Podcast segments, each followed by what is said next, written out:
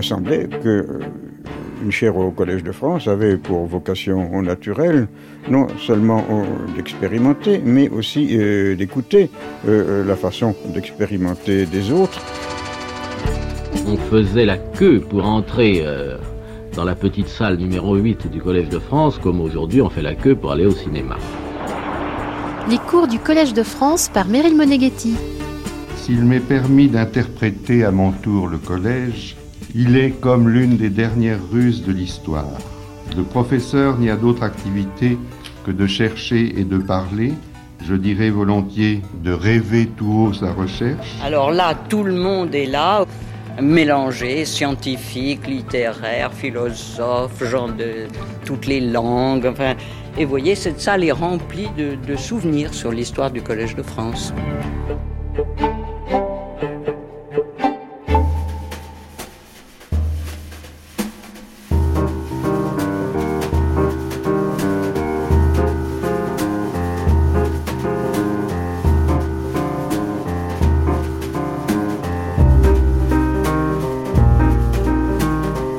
Comme chaque jour de cette semaine, conviés au cours du Collège de France, auquel s'associe France Culture pour partager une recherche en marche, appréhender les mutations et les enjeux de notre monde dans un esprit interdisciplinaire. À qui appartient le buste de Nefertiti? Qu'est-ce qui se joue entre l'Égypte, l'Allemagne, mais aussi la France entre 1912 et 1933 Comment les œuvres d'art, les objets culturels sont-ils arrivés en Europe? Demande l'historienne de l'art Bénédicte Savoie. Qui peut en être le propriétaire? Ces objets d'art appartiennent-ils au lieu de leur création ou au patrimoine européen qui les conserve? Comment s'identifie-t-on à ces objets et quel est le sentiment de perte quand ils sont déplacés? Bénédicte Savoie, titulaire de la chaire internationale Histoire culturelle des patrimoines artistiques en Europe 18e-20e siècle au Collège de France, normalienne, agrégée d'allemand, titulaire d'un doctorat d'études germaniques sous la direction de Michel Espagne, vit et poursuit sa carrière en Allemagne, où elle est professeure à la Technische Universität de Berlin. Elle a contribué au commissariat général de plusieurs expositions en France et en Allemagne. Aujourd'hui, l'historien nous entraîne du côté de Berlin dans le cadre de sa grande enquête sur le déplacement des œuvres d'art et l'histoire du patrimoine européen pour sa série intitulée À qui appartient la beauté? Arts et cultures du monde dans nos musées. C'est le Berlin des avant-gardes et des riches mécènes qu'elle ressuscite, cette société endiablée qui fréquente les cabarets et qui voue une passion pour le tango et le buste de Nefertiti en 1913 date de l'arrivée de l'œuvre étonnante et fascinante pour les Berlinois par sa proximité avec les visages contemporains et son idéal de beauté. L'exposition du buste, c'est aussi l'histoire d'une grande émotion collective qui traverse toutes les classes, c'est l'histoire d'une révélation. Quant à son mari, Akhenaton, il ressemblerait à Rainer Maria Rilke, ou bien est-ce le poète allemand passionné par les antiquités égyptiennes qui lui ressemblerait?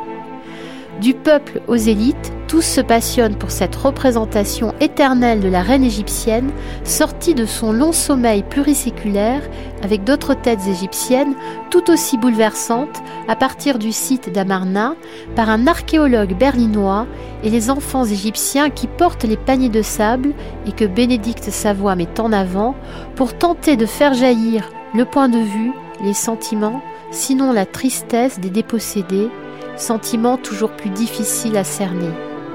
Les Français qui administrent les antiquités d'Égypte ont laissé partir le buste de Nefertiti à Berlin. Mais la guerre arrive et le terrible conflit se poursuit après l'armistice de 1918 sur le terrain scientifique.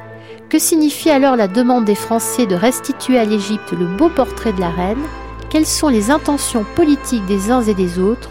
Comment les opinions en faveur d'un retour ou contre cette restitution se mobilisent-elles et nous gagnons le Collège de France le 26 avril 2017 pour le cours de Bénédicte Savoie, à qui appartient la beauté, aujourd'hui, du Caire à Berlin, le buste de Nefertiti.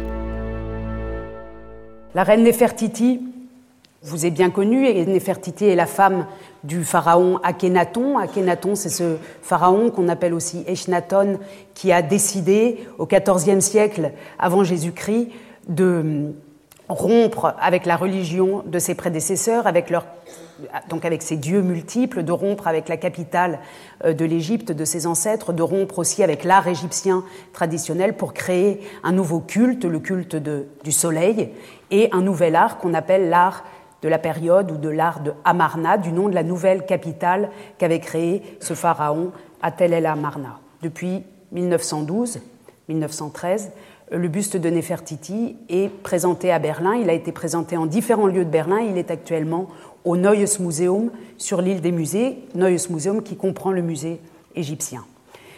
Pour essayer de nous approcher de cet objet, de cet objet contesté, de cet objet qui représente d'abord un idéal de beauté, qui donc fait bien écho avec la question du cours, qui a été monté en épingle ou qui a été ou qui est un idéal de beauté d'un côté, et pour nous approcher de cette question aussi en termes euh, juridiques et en termes d'appartenance peut-être esthétique, je propose d'ouvrir trois tiroirs ou trois volets euh, lors de cette leçon. Le premier s'intitule Légal, illégal. il va s'agir de suivre la provenance donc l'origine de cette œuvre depuis le moment où elle a été trouvée à Tel El Amarna en 1912 jusqu'au moment où elle, est arrivée à Berlin. Le deuxième volet s'intitule Fécondation esthétique, où il sera question de ce qui s'est passé entre elle et les Berlinois au moment de son arrivée, elle et les autres œuvres trouvées au moment euh, de cette euh, fouille de Tel El Amarna. Et le troisième volet s'intitule Réclamation, restitution au pluriel, puisque, vous allez le voir, la demande de restitution de la reine Nefertiti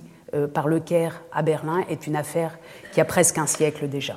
Avant de commencer, je voudrais redire un mot, et je, le redirai sans doute à chaque séance, j'aime le dire et j'aime le répéter, euh, sur la nécessité de transparence quant aux provenances euh, de ces objets qui sont des objets contestés. Nécessité de transparence quant aux provenances, ça veut dire que je pense qu'il est très important pour chacun d'entre nous de savoir, quand nous sommes dans un musée, de savoir d'où viennent les œuvres qui y sont présentées, quand elles sont arrivées, comment elles sont arrivées, dans quelles conditions donc ce point zéro qui est un peu euh, un basso continuo euh, de ce cours.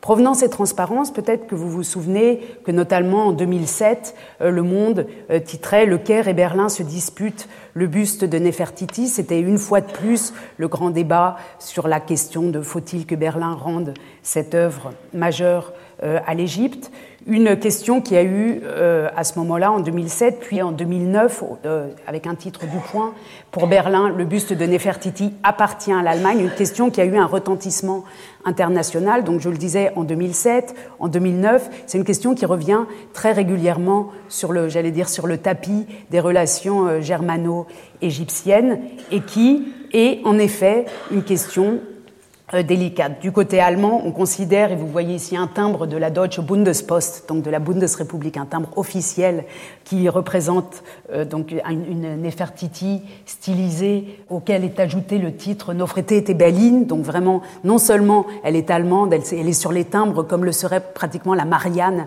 en France. Non seulement elle est sur les timbres de la Poste fédérale, mais en plus il lui est lié le nom de Berlin. Elle est vraiment un objet localement euh, à l'histoire de Berlin et plus généralement donc à l'histoire de l'Allemagne. Ça, ce serait, disons, pour, simplifier un peu les choses, la position générale euh, de l'Allemagne, mais aussi, et comme toujours dans ces débats, il y a d'autres voix, y compris en Allemagne, et je vous montre ici euh, la couverture d'un ouvrage paru dans, à la fin des années 80, si je ne me trompe pas, qui s'appelle Nofrete te will nach Hause, Nefertiti veut rentrer chez elle, Nefertiti veut rentrer à la maison.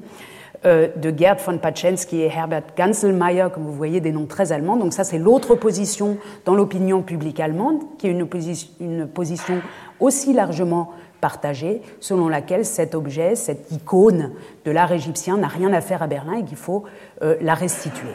Voilà donc ici une question d'appartenance à propos d'un objet qui non seulement est réclamé, mais qui surplace en quelque sorte, et dans, ce cas-là c'est en Europe, mais c'est à Berlin, pardon, mais c'est un bon exemple de ce qui peut se passer dans d'autres capitales culturelles européennes, donc une opinion divisée.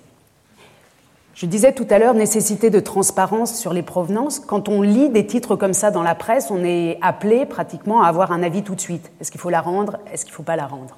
Et c'est aussi comme ça que la presse, souvent, pas seulement la presse d'ailleurs, les débats entre amis, etc., quand on en parle, même avec des étudiants, c'est souvent comme ça qu'est présentée la question. Or, si on se plonge dans l'histoire de la venue de ces objets, on peut acquérir un sentiment différent, ou en tout cas des éléments, des outils, pour au moins hum, mieux manipuler la question. Le premier outil qu'on peut trouver, et alors vraiment tout simple et à la portée de tous, malheureusement pas dans le musée et pas à côté du buste de Nefertiti tel qu'il est présenté actuellement, c'est par exemple, dans le cas présent, la page internet de la Deutsche Orientgesellschaft, c'est-à-dire de la Société orientale allemande qui, au début du XXe siècle, a organisé la fouille de Amarna. Die Ausgrabung in Amarna, donc on nous parle ici tout simplement sur internet de la fouille euh, à Amarna. Et quand on regarde ce texte, je ne vais pas vous infliger de la langue allemande, mais il suffit de le regarder rapidement pour repérer des noms français dans cette histoire. Vous voyez en haut Gaston Maspero. On nous dit qu'en 1925 déjà, Pierre Lacot, le successeur de Maspero, réclamait la restitution du buste qui était déjà à Berlin. Et tout de suite, sans vraiment bien comprendre, simplement sur Internet, quand on est un usager normal, on se dit mais qu'est-ce qu'ont des Français à faire dans cette histoire pourquoi Gaston Maspero, professeur au Collège de France, pourquoi Pierre Lacot, professeur au Collège de France, sont mêlés à ces affaires de Nefertiti? Et il se trouve qu'en effet, quand on continue de creuser la question, cette affaire qu'on croit germano-égyptienne nous amène, curieusement, évidemment pas curieusement, puisque c'est l'histoire et on va, on, va, on va creuser ça dans un instant, nous amène à Paris. Nous amène à Paris où sont conservés une somme de documents en allemand et en français considérable sur l'affaire Nefertiti. Et je vous montre ici le dossier principal du ministère des Travaux publics, dans la hiérarchie duquel était placé le service des Antiquités d'Égypte, un service français, euh, et le bureau des archives avec un dossier qui ne porte pas de numéro, et peut-être que vous le voyez même si le contraste n'est pas excellent, objet, tête Nefertiti, et puis écrit à la main en dessous au crayon, double pour moi. C'est ici le dossier de ce Pierre Lacot que j'évoquais à l'instant, le dossier administratif de Pierre Lacot, qui a été le premier, en 1925, on le verra, à réclamer pour l'Égypte la tête de Nefertiti. Double pour lui, très intéressant pour nous, puisque dans ce double, il y a non seulement tous les documents qui racontent la venue de Nefertiti à Berlin, puis ses premières demandes de restitution, mais aussi tous les commentaires que cette histoire a inspiré à cet acteur, à l'un de ces acteurs de l'affaire Nefertiti, Pierre Lacot. Donc un document très précieux dont l'opinion publique a très peu connaissance ou, presque pas. Il est dans des archives et il faudrait que les, musées euh, aient le désir de mettre des documents d'archives autour de leurs œuvres d'art pour que ces choses fassent lien. Voilà. Qu'apprend-on quand on se plonge dans ce dossier Tête Nefertiti, double pour moi, du service des Antiquités d'Égypte? D'abord, on apprend des éléments concrets sur la légalité ou l'illégalité de la présence de Nefertiti à Berlin. Comme vous le savez, beaucoup de légendes entourent cette présence. On a dit que euh, l'archéologue qui l'avait trouvée l'avait maquillée avec de la bouillasse pour, la faire, pour lui faire passer la douane en quelque sorte, et que euh, donc personne n'y avait rien vu et qu'il l'avait ensuite démaquillée à Berlin et que c'est comme ça qu'elle était arrivée à Berlin. D'autres ont dit qu'il y avait eu euh, des falsifications de photographies, etc la question, moins on en sait, moins on a regardé dans les archives, plus des légendes se forment. Alors la bonne nouvelle, c'est que quand on ouvre ces documents d'archives, on comprend exactement comment les choses euh, se sont passées, et vous verrez qu'à la fin de ce petit chapitre, on aura au moins une réponse à la question légal, illégal, point d'interrogation. Si vous voulez bien, nous nous transportons maintenant à Tel El Amarna, en Moyenne-Égypte, en décembre 1912. Vous voyez ici, je vais vous montrer une série de photographies prises par un amateur de haut rang, le prince euh, Georges Johann Georg, Jean-Georges, euh, duc de Saxe, qui était, comme souvent au début du XXe siècle, l'un des premiers propriétaires éminents d'un appareil photographique et qui a fait, lors de son voyage en Égypte, comme on le faisait beaucoup au début du XXe siècle, une très grande série de photographies, notamment à Tel El Amarna pendant les fouilles, où il s'est trouvé, dit-on, par hasard, le jour de la découverte de Nefertiti. Le charme et l'intérêt historique de ces photographies, c'est que ce sont des photos euh, qui sont des photos un peu, pour certaines, un peu ratées, un peu glissées, un peu mal centrées, et qui du coup nous en racontent peut-être plus que des photos posées. Sur celle-ci, vous voyez dans des fondations euh, d'une maison euh, des personnes manifestement égyptiennes, des hommes qui sont en train d'attendre ou de travailler dans le trou. Ce trou, c'est l'une des parcelles qui a été fouillée euh, depuis, euh, à l'époque on est en décembre 1912, mais qui a été fouillée déjà depuis quelques saisons par l'archéologue berlinois Ludwig Borchardt. Et en décembre 1912, il trouve dans ce site de Tel el-Amarna l'atelier d'un sculpteur. Et un atelier de sculpteur, ça a l'énorme avantage pour un, archéologue ou pour quelqu'un qui s'intéresse à l'art d'une période de ne pas comporter, de ne pas permettre la découverte de documents écrits, mais d'objets d'art. Pour ce qui est de l'époque de Tel el-Amarna, jusqu'à l'époque, on avait des documents écrits sur cette période, on savait qui était Akhenaton, mais on ne savait pas encore du tout à quoi ressemblait l'art de Tel el-Amarna. Et là, en 1912, décembre 1912, Ludwig Borchardt trouve un atelier d'artiste, en quelque sorte, atelier d'artiste dans lequel il retrouve des bustes, des outils, des modèles, et aussi, vous allez le voir, la reine Néfertiti. Donc on voit ici un peu la situation euh, dans le désert égyptien et la, manière dont se fait euh, la fouille. Alors ici, on voit des enfants et des adolescents qui sont tous euh, alignés et qui portent devant eux des paniers. Ils sont en train, un instructeur ici probablement leur explique ce qu'il y a à faire. Il tient un fouet dans la main ou quelque chose qui ressemble à un fouet, celui-ci aussi. Et ces enfants avec leurs paniers sont ceux qui transportent le sable déterré par euh, ceux qui fouillent. Ce ne sont pas non plus les archéologues européens. Vous allez voir que la position des archéologues européens est rarement dans le trou à genoux, mais plutôt euh, debout dehors. Donc on voit ici à leur costume européen deux visiteurs qui faisaient partie euh, du groupe du prince Georges de Saxe. Dans la fouille même des ouvriers, d'autres qui regardent, un adolescent ou un enfant qui enlève euh, le sable, on retrouve encore cette bipartition entre en haut, en bas, en quelque sorte, sur beaucoup d'autres photos, donc avec cette, grande, cette belle société de dames et d'hommes euh, bien habillés, euh, bien vêtus, en robe, avec dotés de chaises. Sur d'autres photos, on voit quelques chaises longues, ils ont des carnets, voilà. Et puis le trou, et on comprend que dans le trou se trouvent non seulement les trésors, mais aussi les ouvriers qui sont en train de les dégager. Vous voyez ici Ludwig Borchardt, euh, l'archéologue en chef, en quelque sorte, de cette mission, dans cette pose évidemment qui est de regarder ce qui se passe dans le trou, est-ce qu'on trouve quelque chose? Et puis toujours derrière, ici, un enfant avec un panier, puis un autre adolescent ici qui porte le sable euh, plus loin. Quand un objet est trouvé, à ce moment-là, ce sont en effet les archéologues européens qui le, sortent et qui le présentent à la caméra. Donc vous, revoyez euh, l'archéologue Ludwig Borchardt, ici avec une des têtes trouvées dans cet atelier d'artiste, une tête typique de l'art d'Amarna avec ses très grands arrière-crânes et qui ressemble absolument pas à l'art égyptien tel qu'on imaginait encore qu'il était en, 1912. C'est quelque chose de totalement étonnant pour le regard, pour l'histoire, pour, les habitudes de regard d'Européens de trouver euh, cela. Toujours derrière, les enfants avec leurs paniers qui attendent les instructions. Autre objet, tenu également par un Européen barbu, tandis que derrière, les enfants attendent. Arrive à un moment le buste de Akhenaton, que j'avais présenté ici euh, en, sous forme de moulage et qui est dans mon bureau là-haut lors de la leçon inaugurale. Donc euh, le buste d'Akhenaton, la tête d'Akhenaton, le mari de Nefertiti. Et puis enfin, enfin, est trouvée cette tête dont on ignore encore qu'il s'agit de Nefertiti, mais qui, dans les papiers officiels de, la fouille, est intitulée Tête d'une reine de toutes les couleurs, très colorée.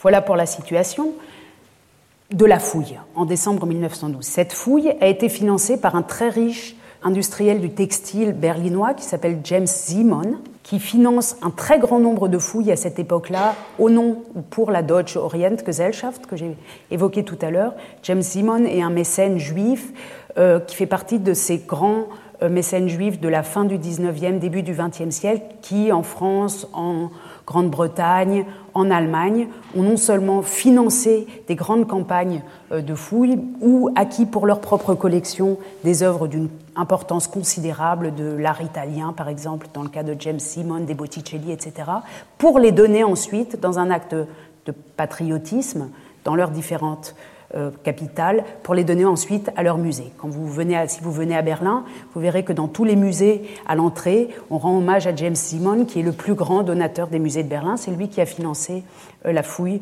de Nefertiti et de toute cette euh, art d'Amarna. De l'autre côté, je vous présente ici un jeune archéologue français qui s'appelle Gustave Lefebvre, qui a alors 30 ans en 1912 et qui est sur place au Caire, chargé de procéder à Tel el Amarna au partage de cette fouille, puisque en 1912, à cette époque-là, venait d'être instaurée euh, la règle d'un partage des fouilles à moitié égale. C'est ce qu'on appelait le partage des fouilles à moitié égale, c'est-à-dire que quand on trouvait euh, un certain nombre euh, d'objets, il fallait en faire deux lots, et puis les objets les plus éminents, il fallait que dans chaque lot, il y ait un objet éminent.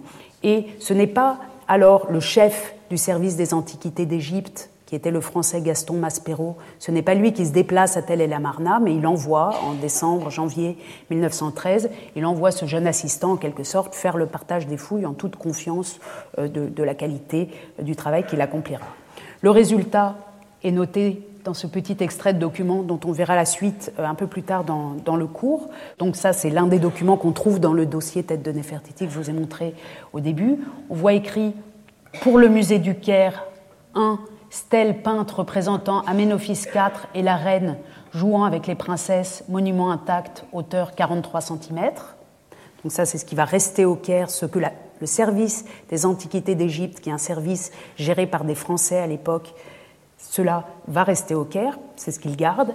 Et de l'autre côté, pour le DOG, Deutsche Orient Gesellschaft, c'est-à-dire pour James Simon en quelque sorte, un buste en plâtre peint d'une princesse de la famille royale, ça c'est Nefertiti.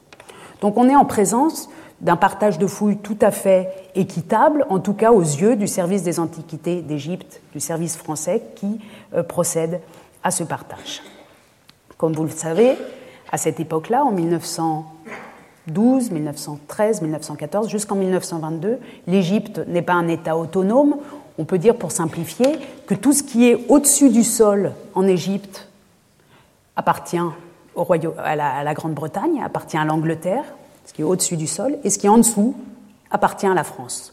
La France a depuis, considère, considère, et a obtenu et maintient depuis le XIXe siècle, depuis l'expédition de Napoléon en Égypte, l'idée que c'est à elle de gérer les antiquités égyptiennes et elle, elle parvient au fil du XIXe siècle à s'établir comme l'instance, comme l'administration qui donne aussi les autorisations euh, d'exportation d'œuvres d'art. Et il y a une grande euh, rivalité entre les Anglais au-dessus du sol et les Français en dessous du sol, puisque comme vous le savez, les Anglais à ce moment-là font des routes, euh, euh, fabriquent des barrages, inventent des systèmes d'irrigation, avec un danger, du point de vue des archéologues, un danger pour ce qui se passe sous le sol. C'est-à-dire que quand on irrigue, tout ce qui est en dessous et qui était bien au sec sous le sable peut éventuellement être mouillé.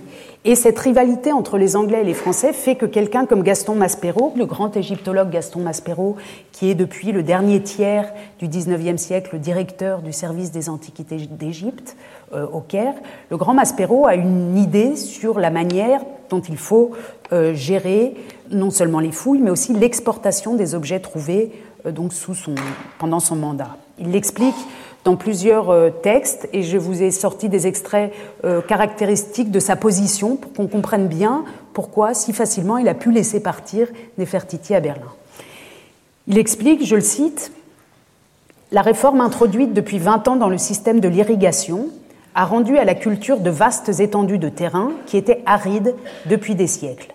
L'eau y a été versée en abondance, imprégnant les objets qui y étaient enfermés.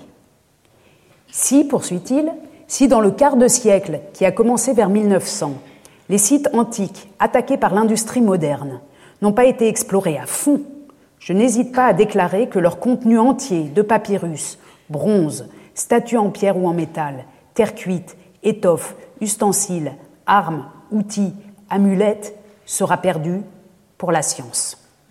Et il conclut Comme ces objets se comptent par centaines, ce ne serait pas trop d'une levée en masse des érudits pour venir à bout d'eux dans un espace de temps aussi restreint. Nous avons donc sollicité la recherche et je suis heureux de constater que notre intention a été comprise. Pour résumer ce que dit Maspero ici, c'est les progrès de l'industrie en Égypte mettent en danger le patrimoine archéologique qui n'a pas encore été découvert. Si nous voulons sauver ce patrimoine archéologique pour la science, dit-il, il faut faire vite. On a, dit-il, lui, un quart de siècle. Et pour faire vite, puisque ces fouilles sont extrêmement coûteuses, extrêmement compliquées, extrêmement aléatoires, il faut une levée en masse internationale, il faut attirer euh, des archéologues du monde entier et les investisseurs qui vont avec pour que tout ça se fasse très vite.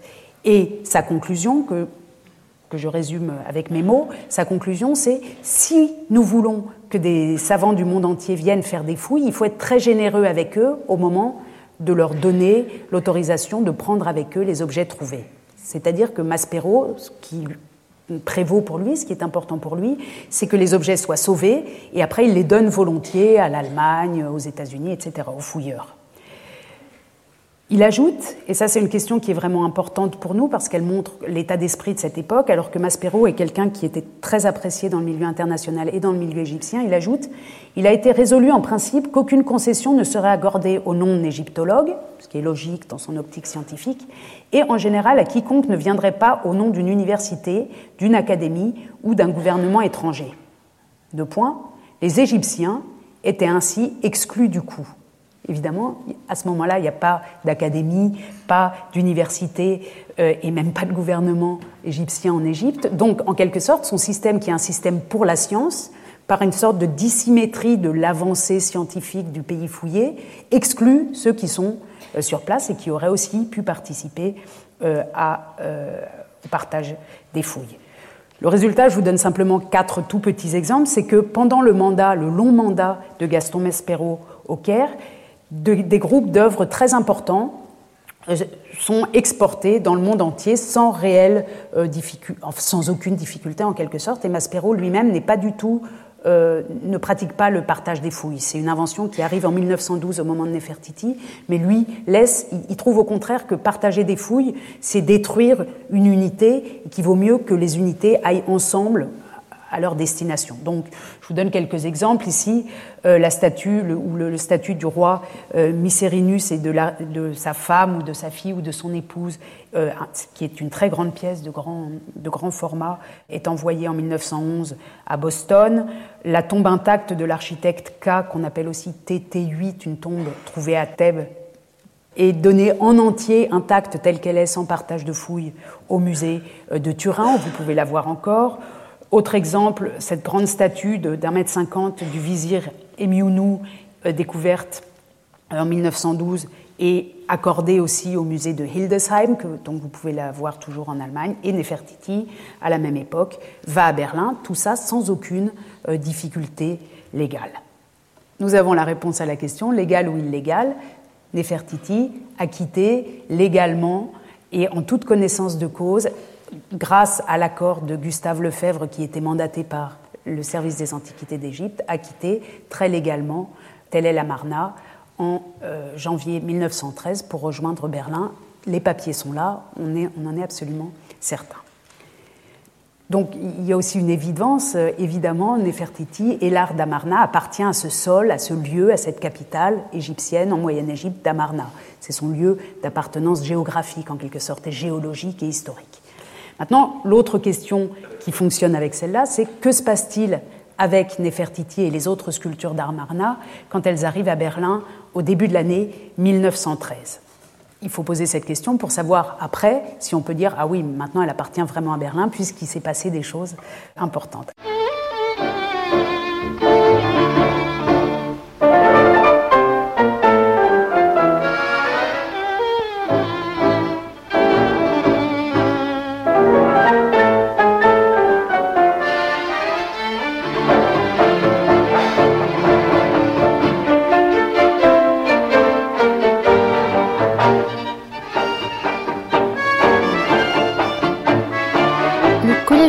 Et France Culture vous présente l'historienne de l'art Bénédicte Savoie. Aujourd'hui, à qui appartient la beauté Le buste de Nefertiti à Berlin. Alors Berlin, au début de l'année 1913, ou euh, juste avant la Première Guerre mondiale, c'est la capitale non seulement du tango, mais des travestis, des drogues, des avant-gardes, enfin une ville très, chaude, j'allais presque dire beaucoup plus chaude qu'aujourd'hui d'ailleurs. Euh, mais il ne s'agit pas de faire un concours. Arrive ces têtes trouvées quelques mois plus tôt dans le sable, donc qui depuis 14 siècles étaient restées dans le sable et qui arrivent directement, sans être passées entre les mains d'une académie, d'une université, mais simplement, elles ont simplement été emballées dans des caisses à Tel El Amarna et elles arrivent directement au centre de ce Berlin totalement euh, surexcité euh, au début de l'année, à la fin de l'année, pardon, 1913, pendant l'hiver 1913-1914. Vous voyez ici trois œuvres. Au milieu, c'est le visage de Toutankhamon, le fils présumé de Nefertiti et d'Amenophis, deux masques anonymes trouvés aussi dans l'atelier du sculpteur. ces têtes produisent, elles sont exposées dans le Neues Museum que j'ai évoqué tout à l'heure, où se trouve aujourd'hui encore Nefertiti, mais bien sûr, euh, entre-temps, ce musée a été détruit. Et dans ce musée se trouvait le département égyptien des musées de Berlin, et c'est ici que vont être exposées donc ces têtes qui sont passées directement du sable à l'Ashprey, à l'île des musées. À ce moment-là, pas loin du tout de l'île des musées, a lieu euh, la grande exposition, le Deutsche Herbstsalon, le premier salon d'automne de la galerie Der Sturm. Donc le, Der Sturm, c'est l'orage. Euh, et vous voyez que le programme de cette euh, galerie, c'est les expressionnistes, les cubistes, les futuristes, une exposition très internationale, Allemagne, Amérique, Bohème, France, etc. Une exposition qui prétend d'elle-même qu'elle est la plus puissante exposition de l'automne 1913 à Berlin. Tout ça 13-14. Euh, Tout ça pour vous dire qu'à ce moment-là, les Berlinois sont occupés aussi par ces avant-gardes. Euh, le futuriste euh, Tommaso Marinetti est à Berlin à cet hiver-là, au moment où a lieu l'exposition des œuvres d'Abarna. Marinetti est à Berlin pour l'ouverture de l'exposition Der Sturm. C'est aussi le moment où Marcel Duchamp invente les ready-made avec sa roue euh, de bibliothèque que vous voyez tout à fait à gauche. C'est aussi exactement dans ces semaines-là, la fin de l'année 1913, le moment où Malevitch à Saint-Pétersbourg euh, invente ou commence à expérimenter avec son idée du carré, euh, ici, dont vous voyez une des premières esquisses pour l'opéra cubo-futuriste La Victoire sur le Soleil, pour laquelle Malevitch avait fait les décors. Voilà l'atmosphère et la période dans laquelle on est. Et il se trouve que cette exposition d'Amarna va électriser les avant-gardes berlinoises. On a des sommes considérables d'articles de journaux, y compris d'articles illustrés, qui montrent euh, ces têtes qui sont considérées dans leur réalisme radical par le fait que c'est quelque chose qu'on n'a jamais vu avant comme des, j'allais presque dire, des ovnis de l'histoire de l'archéologie et surtout quelque chose qui ressemble tellement, par son réalisme, qui ressemble tellement à des gens d'aujourd'hui que euh, la population berlinoise se trouve comme spontanément attirée par ces têtes et a l'impression, vous allez le voir, j'y reviendrai tout à l'heure, a l'impression de se voir pratiquement en miroir et l'impression historiquement euh, saisissante qu'il n'y a pas 14 siècles euh, qui séparent l'art d'Amarna de 1914, mais juste rien que l'histoire est écrasée. Ça, c'est une émotion esthétique extrêmement forte dont rendent compte tous les journaux. Je vous traduis juste les quelques premières lignes d'un article paru le 20 décembre 1913 dans la Vossische Zeitung. La Vossische Zeitung, c'est le journal euh, quotidien euh, de Berlin. Vous voyez sous le titre Kunstausstellung, donc exposition d'art, l'exposition au musée égyptien où sont montrées les nouvelles trouvailles de Tel El Amarna est un énorme euh, succès de la saison, Saison Erfolg, un succès de la saison. Euh, on parle plus, on parle presque plus, man spricht fast so viel, on, parle presque autant de sculptures égyptiennes anciennes comme du tango. Vous voyez à la quatrième ligne, man spricht fast so viel von alter ägyptischer Skulptur wie vom Tango. Donc le tango, ça cette expo est vraiment au même niveau que le tango qui vient d'arriver justement d'Amérique. Euh, et Amenophis IV ist geradezu populaire, vous voyez le mot populaire, et Amenophis IV, Echnaton, est vraiment devenu populaire. Donc il y a une réelle popularité de cet art qui fascine non seulement euh, les élites qui vont, voir, euh, qui vont visiter ce musée, mais aussi, par exemple, le mouvement ouvrier. Je vous montre ici un tout petit extrait, mais on, pourra en montrer pendant des heures et des heures. Tout petit extrait des euh, cahiers socialistes donc, euh, qui, sont, qui, font partie euh, de la mouvance communiste ouvrière de l'année 1900, des années qui précèdent la Première Guerre mondiale, un article de Lisbeth Stern, c'était la sœur de la femme sculpteur Kette Kollwitz, qui fait aussi donc dans ses Sozialistische Monatsheft tout un article sur Ägyptische Funde, sur les trouvailles égyptiennes. Elle euh, raconte qu'on a trouvé à Tel El Amarna euh, des statues et elle explique tout à la fin Nun ist ja wohl möglich, dass die Gipsabgüsse von Proletariern abgenommen sind. En gros, elle dit ces, ces têtes nous ressemblent tellement qu'on dirait des gens dans la rue, allez-y, enfin tous les ouvriers peuvent comprendre ça, on n'a pas besoin d'être cultivé pour comprendre une expo comme ça, il suffit d'y aller pour être saisi, et puis elle finit en disant, oui, et sans doute que la raison pour laquelle on est saisi, c'est que ceux qui sont représentés sont des prolétaires. Vous voyez bien ici comment, en fait, le combat politique des années 1913-1914 est projeté sur cet art égyptien qui a alors 14 euh, siècles et est pris en quelque sorte, adapté, transformé pour les besoins de la cause euh, du mouvement ouvrier, de l'internationale ouvrière. Et c'est très intéressant de voir cette identification extrêmement forte des Berlinois avant la Première Guerre mondiale, juste avant la Première Guerre mondiale, avec cet art, cet ensemble qui vient d'arriver. Dernier exemple pour vous montrer à quel point euh, le, choc a été grand. Je vous montre ici à droite un critique d'art, l'un des plus importants critiques d'art du début du XXe siècle en Allemagne, qui s'appelle Adolf Behne, qui a été le premier à faire de la publicité à des groupes comme euh, euh, le Die Brücke, donc les groupes expressionnistes, qui a lancé beaucoup d'avant-garde et qui, dans cet article ici, dans les Dresdner Neueste Nachrichten, dans un journal quotidien qui paraît à Dresde, écrit tout un article intitulé Toute messe. Toute messe, c'est le nom du sculpteur dont on a trouvé euh, l'atelier à Tel el Amarna. Et les premières lignes de l'article expliquent Aujourd'hui, je ne vais pas vous présenter un artiste contemporain vivant, mais le plus grand des artistes qui ait jamais existé, et il est plus contemporain que nous tous, il est plus fort que les futuristes, il est plus fort que les expressionnistes, et il s'appelle Toutmosis ou Toutmès, et il a vécu il y a 14 siècles. Voilà comment, ici, les avant-gardes se, prennent de passion, et pas seulement les avant-gardes, donc le peuple, la population, pour cet artiste et cet art.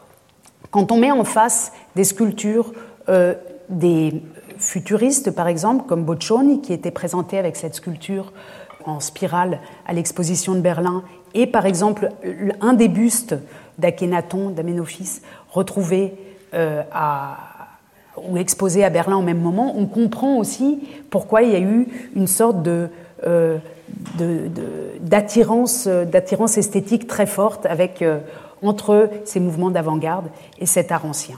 Le plus bel exemple euh, nous vient de Rainer Maria Rilke. Comme vous savez, Rainer Maria Rilke écrivait beaucoup, il écrivait plusieurs lettres par jour, il avait beaucoup d'amis dans l'aristocratie euh, européenne, et donc il écrit à toutes ses copines. À ce moment-là, j'ai vu une exposition incroyable, on est en février 14, il faut absolument euh, que vous alliez la voir. Donc dans toutes ses lettres, il est question de cette exposition. Lui-même compose des poèmes à propos de cette exposition, et puis il écrit à Lou Andreas Salomé, l'une de ses plus grandes amies, comme vous le savez, euh, qu'il faut absolument qu'elle aille voir l'exposition. Et puis elle y va avec des amis. Elle finit par euh, lui répondre, oh là là, elle lui écrit sur une petite carte. J'y suis allée avec une amie et on a été euh, fascinés. Mais est-ce que tu as remarqué que tu ressembles toi-même à Akhenaton? Et en effet, si on met l'un face à l'autre, on voit combien, on comprend comment cette identification a pu se produire. Elle se décline sous d'autres formes encore, sous forme d'opéra, elle se décline dans les romans de Thomas Mann.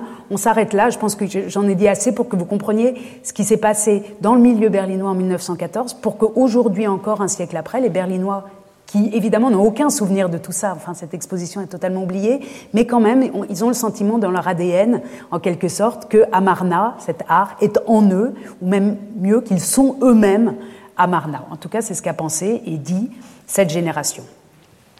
Troisième volet, réclamation-restitution. Donc on vient de voir comment les œuvres avaient été extraites de leur contexte d'origine, avec l'aide de qui et comment elles étaient arrivées euh, en Europe, à Berlin.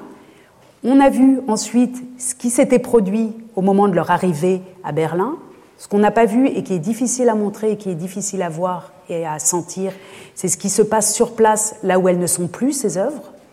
Euh, c'est-à-dire qu'il est extrêmement difficile de reconstituer, par exemple, un sentiment de perte de la part des villageois ou de ceux qui ont travaillé là ou des intellectuels égyptiens. C'est beaucoup plus difficile, mais ça existe très probablement. Il faudrait, il faut travailler beaucoup pour retrouver ces sources-là, qui sont souvent des sources plus, plus difficiles à saisir. Ce qu'on sait en revanche, et on revient donc sur notre histoire ici européenne, c'est ce qui s'est passé euh, quelques années simplement après la présentation donc, de cette exposition à Berlin. Nous retournons donc pour un instant au Caire. Nous sommes en 1914, pendant que l'exposition euh, a lieu à Berlin. Gaston Maspero, qui est devenu un, vieux monsieur en 1914, décide au début de l'année 14 de rentrer à Paris, euh, de retourner vivre à Paris et choisit comme successeur cet homme barbu, qui est Pierre Lacot, dont on a entendu parler euh, tout à l'heure, au début, et qui, à partir de 1938, sera lui aussi euh, professeur au Collège de France. À l'époque, c'est un tout jeune homme. On est donc euh, au printemps, au début de l'été, tout au début de l'été ou, ou à la fin du printemps 1914. Évidemment, cette date marque une rupture dans l'histoire mondiale avec le déclenchement de la Première Guerre mondiale, l'ordre de mobilisation générale qui touche aussi Pierre Lacot. Comme vous le savez, euh, cela se passe à la fin de l'été, en été, la mobilisation générale. Et l'été est une période où les égyptologues en général, quand, ils vivent au Caire, ou enfin les archéologues en général, sont pour la saison chaude en général euh, dans leur capitale, donc ils passent ses vacances en France. Ce Pierre Lacot, il ne prend pas ses fonctions officiellement en en Égypte, au Caire, mais il est appelé à servir. Il, a déjà, il est à la fin de la trentaine, au début de la quarantaine, c'est-à-dire qu'il n'est pas en première ligne, il est en deuxième ligne. Il, fait partie des, unités qui s'occupent, par exemple, de ramasser les cadavres ou de déblayer le terrain euh, après euh, des batailles. Il est nommé à côté de Verdun et il est euh, donc pendant plusieurs mois, pendant deux ans pratiquement, du côté de Verdun euh, jusqu'en 1900, je crois au milieu de l'année 1915, il faudrait que je vérifie en détail. Et comme cet homme est un archéologue éminent, un égyptologue éminent, qu'il a été ensuite professeur euh, au Collège de France, comme je l'ai déjà dit, ses papiers, euh, sa correspondance est très bien conservée aujourd'hui à la bibliothèque de l'Institut de France. Si vous voulez aller savoir ce qui lui passait par la tête pendant qu'il était dans les tranchées à Verdun, c'est très facile, il suffit de consulter les dossiers là-bas. Je vous montre quelques extraits de lettres qu'il a reçues lui. Euh, bien sûr, dans la correspondance, en général, on trouve plus facilement les lettres que les personnes ont reçues plutôt que celles qu'elles ont envoyées. Mais celles qu'il a envoyées, on en trouve quelques traces aussi, sont absolument du même ton et de la même tonalité. Une lettre de Legrain, Legrain est l'un de ses collaborateurs euh, et collègues euh, au Caire, qui est un égyptologue lui aussi, qui lui écrit le 5 octobre 1916, par exemple, Dépêchez-vous de tomber les boches et revenez-nous. Voilà le, ton qui n'est pas un ton exceptionnel, puisque, comme vous le savez, tous les intellectuels euh, dans toute l'Europe, en Angleterre, en Allemagne, en France, ont aussi fait leur effort de guerre euh, en se, mettant aussi dans la propagande et dans le vocabulaire de la propagande de l'époque. Autre exemple, euh, Vladimir Golenichev, un autre éminent égyptologue, écrit à Laco en novembre 18, c'est-à-dire plusieurs années après la guerre, ou pratiquement à la fin de la guerre, Pourvu que maintenant, à l'heure prochaine de l'expiation, les Boches soient châtiés comme ils le méritent, ce serait maintenant ou jamais de nous débarrasser de ce poison. Donc ce sont des savants qui parlent, qui parlent de leur expérience de la guerre, qui est une expérience euh, brutale, violente, mais ce sont des savants qui n'oublient pas cette expérience et qui, après la guerre, comme vous allez le voir, portent en fait sur le terrain scientifique euh, la suite du combat. Un exemple, un autre exemple, euh, qui nous remet en présence des acteurs dont on a déjà fait connaissance. Le jeune Gustave Lefebvre, qui avait procédé euh, au partage de la fouille euh, d'Amarna, qui écrit à Laco en 1915, au moment où Laco, donc en octobre 1915, après avoir subi une blessure pendant la guerre, est sommé de retourner au Caire, alors que lui ne veut pas, il veut continuer à se battre, mais Laco est sommé de retourner au Caire, et Lefebvre, en quelque sorte, pour le consoler, lui écrit cette carte. Mon cher ami, j'ai appris que vous alliez quitter la France et rejoindre votre poste en Égypte. C'est aussi un poste de combat et c'est une œuvre française que vous défendrez là-bas après avoir fait votre large part de tranchées. Défendre une œuvre française en Égypte, à cette époque-là. Comme vous, l'avez entendu tout à l'heure, l'Égypte est partagée entre l'Angleterre et la France, mais c'est aussi un lieu où l'international des égyptologues mondiaux, c'est-à-dire des Américains, des Allemands, etc., ont travaillé ensemble. C'est un lieu qui, pour la science, est très international. Défendre euh, une œuvre française là-bas, ça veut dire aussi, et c'est comme ça que va le comprendre euh, Laco en retournant au Caire, euh, c'est aussi se battre, continuer à se battre, mais avec des armes scientifiques contre les Allemands, les Allemands qui de toute façon pendant la guerre euh, avaient dû quitter euh, le Caire. Plusieurs années, plusieurs mois après la fin de la guerre, en avril 19, Laco continue de de dire clairement combien il déteste les Boches, combien il déteste les Allemands. Ici, un extrait d'une lettre qu'il écrit à un égyptologue danois qui essaye de le calmer, qui essaye de faire une œuvre conciliante, il essaye de dire qu'il faut recommencer à travailler ensemble. Et Laco lui répond, de retravailler avec les Allemands, Laco lui répond Il m'est absolument impossible de penser à une collaboration quelconque avec un Allemand quelconque. Nous avons le devoir de nous souvenir, devoir pénible mais nécessaire. Il y a quelque chose qui dépasse de beaucoup toute science, c'est la morale. La science d'un assassin n'excuse pas son crime, elle le rend seulement plus odieux. Vous voyez que donc, même après la guerre, même en ayant quitté les tranchées, même en étant euh, retourné au Caire, la haine des Allemands qui est née euh, pendant, qui, qui, a atteint un moment d'acmé pendant la Première Guerre mondiale, cette haine continue de, de, de, nourrir euh, les positionnements scientifiques. Entre-temps, Nefertiti, à Berlin, euh, a continué d'être exposée. Elle est maintenant, la salle du musée a été entièrement transformée pour elle et pour l'art d'Amarna. Euh, en 1924, ouvre de nouvelles salles qui sont faites dans le sens de la nouvelle objectivité, des salles très claires, très lumineuses, qui doivent en quelque sorte montrer dans leur architecture le culte du soleil de euh, Akhenaton. Euh, donc, donc une pièce très lumineuse. Et Nefertiti, vous la voyez là au centre de cette nouvelle mise en scène. Et le centre, vraiment le centre de l'exposition, l'opinion internationale a pris connaissance de sa présence à Berlin. Il n'y a, pas seulement les Berlinois qui savent euh, qu'elle est là comme avant la guerre. Pendant la guerre, les musées étaient fermés, etc. Mais après la guerre, voilà, ça rouvre et elle est extrêmement euh, célèbre.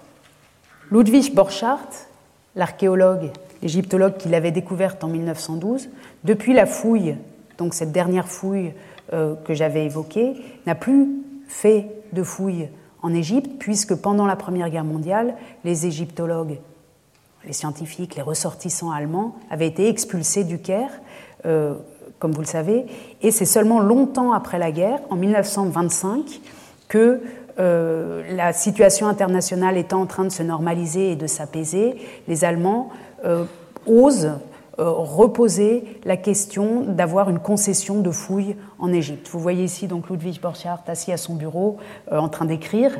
Et oh, j'aime imaginer qu'il est en train d'écrire cette demande qu'on trouve par ailleurs dans le dossier Tête de Nefertiti, ce dossier jaune que je vous ai montré tout à l'heure. Dans cette lettre, Ludwig Borchardt demande s'il pourrait réobtenir euh, la concession de Tel El Amarna, sur laquelle il avait travaillé pendant plusieurs années avant la guerre. Il le demande bien sûr au service des Antiquités d'Égypte, service des Antiquités d'Égypte qui est toujours français. Euh, malgré l'autonomie de l'Égypte en 1922, le service des Antiquités reste aux mains des Français.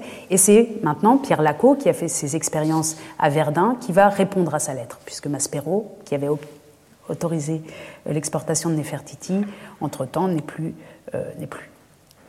Le Caire, le 10 avril 1925, Borchardt écrit en français à Pierre Lacot.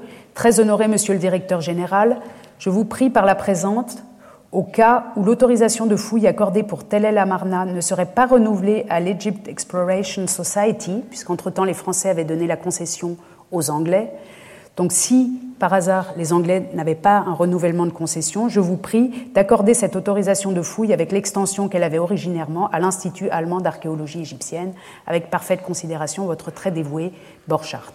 Alors cette lettre, cette demande, est la première dans ce dossier. C'est elle qui ouvre le dossier euh, tête de Nefertiti de Laco, qui avait pris donc ses fonctions à ce moment-là. Et là, on comprend très bien que Laco va refuser cette demande et pour refuser à l'Allemagne le droit d'avoir une concession, il lui faut un argument. Et cet argument va être Nefertiti. Je vous montre donc la lettre complète. Euh, en fait, ce document euh, est une réflexion de Laco sur euh, l'autorisation qui avait été donnée par son prédécesseur. Laco se dit on a laissé partir Nefertiti, enfin mon prédécesseur a laissé partir Nefertiti, qu'est-ce qu'on peut faire maintenant, en quelque sorte? Et son idée, c'est d'empêcher en tout cas les Allemands d'une manière ou d'une autre de continuer à avoir des fouilles en Égypte. Donc, je vous lis simplement trois passages de cette longue lettre extrêmement intéressante. On voit le rappel du partage des fouilles, puis euh, la conclusion qu'en tire Pierre Lacot. Donc, M. Lefebvre, c'est-à-dire l'envoyé de Maspero, donc M. Lefebvre n'a pas reconnu à cette pièce unique son importance réelle. Cela prouve seulement qu'un homme d'une valeur indiscutable et d'une conscience absolue peut malheureusement se tromper. Dans ce papier, en 1925, dix années après euh, la fouille, un peu plus de dix ans après la fouille, Laco dit Mes prédécesseurs se sont trompés. Ils ont laissé partir des Fertiti, mais ils se sont trompés. Donc, dit-il, l'erreur est nôtre. C'est nous qui avons fait cette erreur. Monsieur Lefebvre nous représentait. Sa signature nous engage pleinement. J'estime que nous sommes légalement désarmés. Légalement, Nefertiti est parti et c'était juste. on note l'usage de la métaphore des armes, on est désarmé. donc tout ça, on est toujours dans cette logique de guerre, et on le voit d'ailleurs dans la phrase d'après tout de suite. Donc nous sommes légalement désarmés, mais moralement, nous sommes armés, et très sérieusement. En effet, admettrons-nous que le titulaire de la concession avait moralement le droit de profiter contre nous de notre erreur? Certainement non. Donc à partir de maintenant s'engage toute une discussion chez Laco, et alors ce dossier est vraiment intéressant parce qu'on voit les hésitations de Laco lui-même, qui dit, bon, c'est un peu gonflé mon argument, il, il se le dit à lui-même et dit, on va obliger les Allemands à reconnaître que nous nous sommes trompés, mais qu'ils auraient dû nous prévenir qu'on se trompait, qu'ils n'avaient pas à partir avec ça, et que tant qu'ils n'auront pas restitué Nefertiti, ils n'auront plus le droit de fouille. C'est ce qui s'appelle un chantage. Un chantage extrêmement efficace, puisqu'à partir de ce moment-là, évidemment l'Allemagne, qui a obtenu légalement Nefertiti, n'a aucune envie et aucune raison de la restituer, en tout cas dans un premier temps, et la Cour répond systématiquement tant qu'on n'a pas Nefertiti, vous n'aurez pas le droit de fouille. Ni d'ailleurs le droit de mettre un tuyau dans le jardin de l'Institut euh, allemand d'Égypte, etc. À chaque fois qu'une demande arrive dans ce dossier, la réponse est rendez-nous d'abord Nefertiti, après on verra. Alors tout ça dure pendant plusieurs années. Vous voyez ici euh, une grande quantité de notes confidentielles euh, dans ce dossier, notes sur l'affaire de la tête de Nefertiti, etc.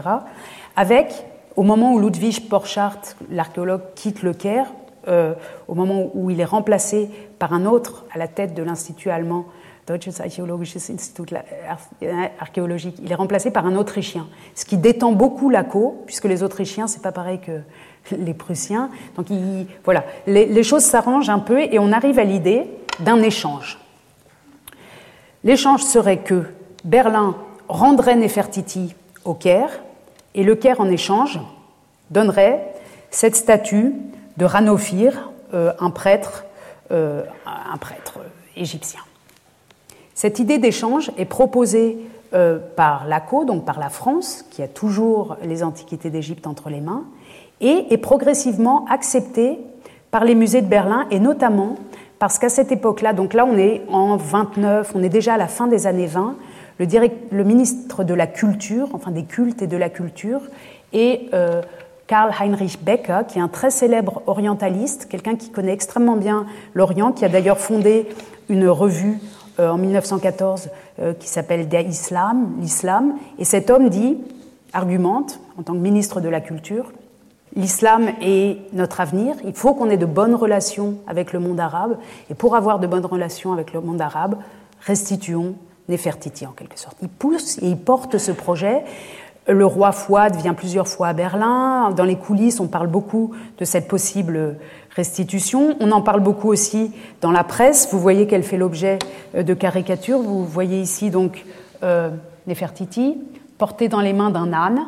Cet âne étant, dans l'esprit de la caricature, le brave allemand, bien droit, bien grand, qui va bêtement restituer Nefertiti à un petit gros euh, roi Fouad d'Égypte, qui en échange avec un sourire de, marchand de tapis en quelque sorte, euh, lui propose cet affreux Ranophir qui fait un sourire en coin et en se disant ah on est en train de, les avoir en quelque sorte. Donc ça s'intitule l'échange ou bien l'accord d'échange égyptien et la presse allemande reproche aux autorités allemandes d'être d'être stupides et de rendre quelque chose alors qu'en fait il n'y aurait aucune raison de le rendre. Ça c'est la version amusante, la version caricature.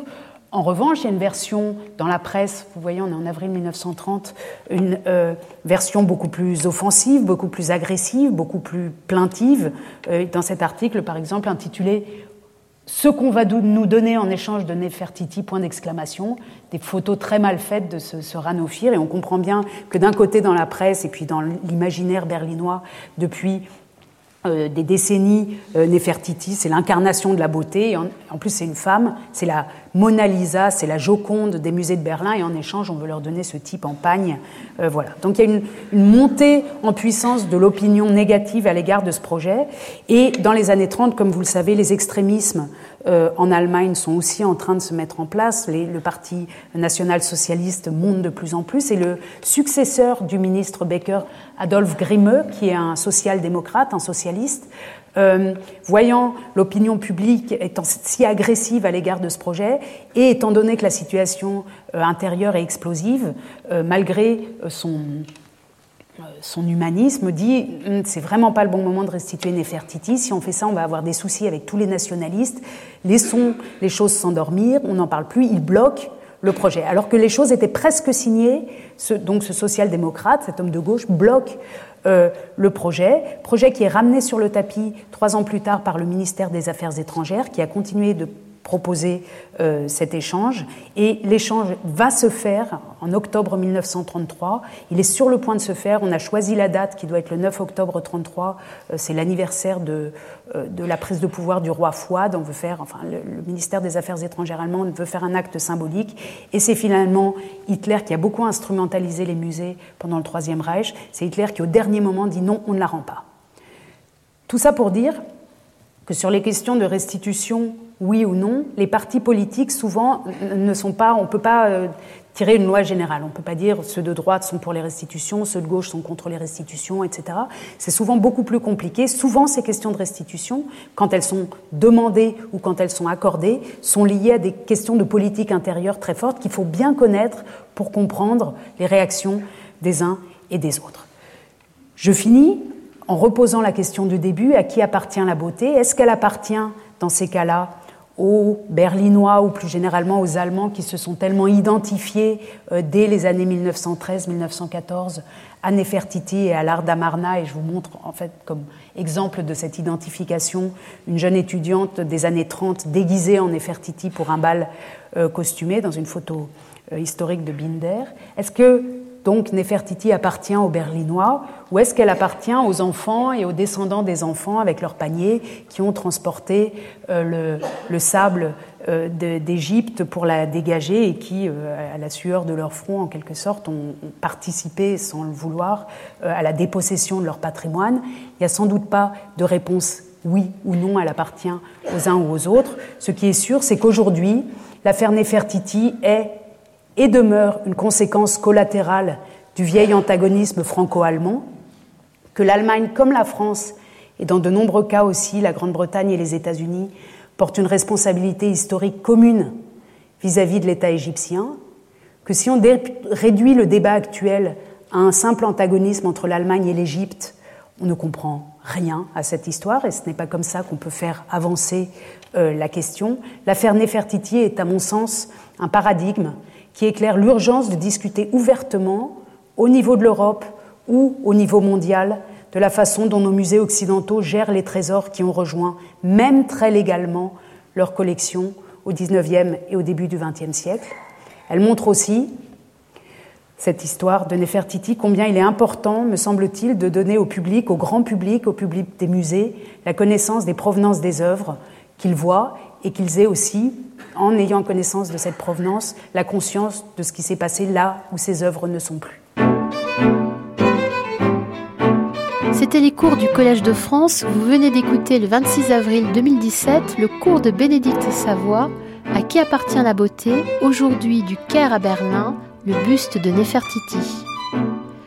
Sur les sites de France Culture et du Collège de France, vous retrouverez tous les liens, la vidéo et les informations autour de cette diffusion ainsi que l'ensemble des cours de Bénédicte Savoie.